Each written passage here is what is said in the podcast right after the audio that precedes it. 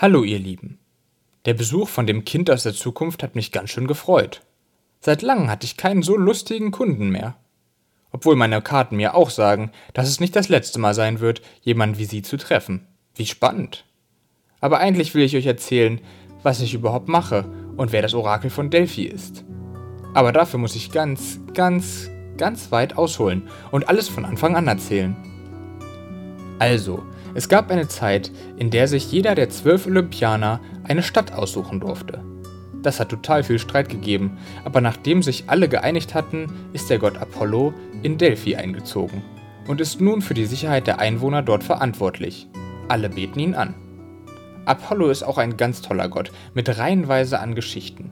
Zum ersten ist er der Gott von vielen Dingen, aber vor allem von der Sonne, der Kunst und von Gesundheit.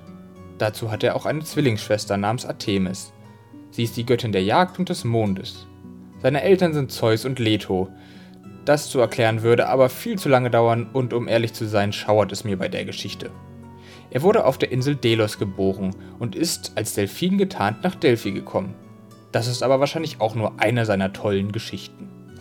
Dort ist er dann zu meiner Meisterin und dem bekanntesten Orakel der Griechen, Pythia, gegangen und hat sie benutzt, um durch sie zu sprechen.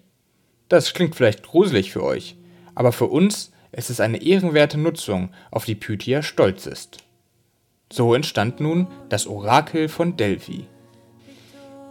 Ihr müsst wissen, ich glaube, dass die Griechen ganz, ganz große Probleme damit haben, Entscheidungen zu treffen. Ich weiß auch nicht wieso, aber irgendwie kommen sie für jede Frage zu uns. Für die ganz großen Entscheidungen gehen die Griechen zu Pythia und für kleine zu mir. Wenn Pythia Ferien hat, muss ich zwar weiter hell sehen, aber auch nur für die kleinen Sachen. Leider darf ich keinem davon erzählen. Ich habe eine hellseherische Schweigepflicht. Aber ich darf erzählen, dass es mir Spaß macht. Aber meine Meisterin und ich sagen die Zukunft auf unterschiedliche Arten hervor. Ich benutze Karten, Teetassen und Kristallkugeln, aber Pythia muss es ja anders tun, weil Apollo durch sie sprechen muss.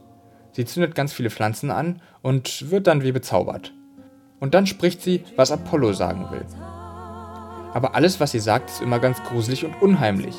Die Priester, die in unserem Tempel arbeiten, müssen sich dann immer zusammenreimen, was sie damit überhaupt sagen will.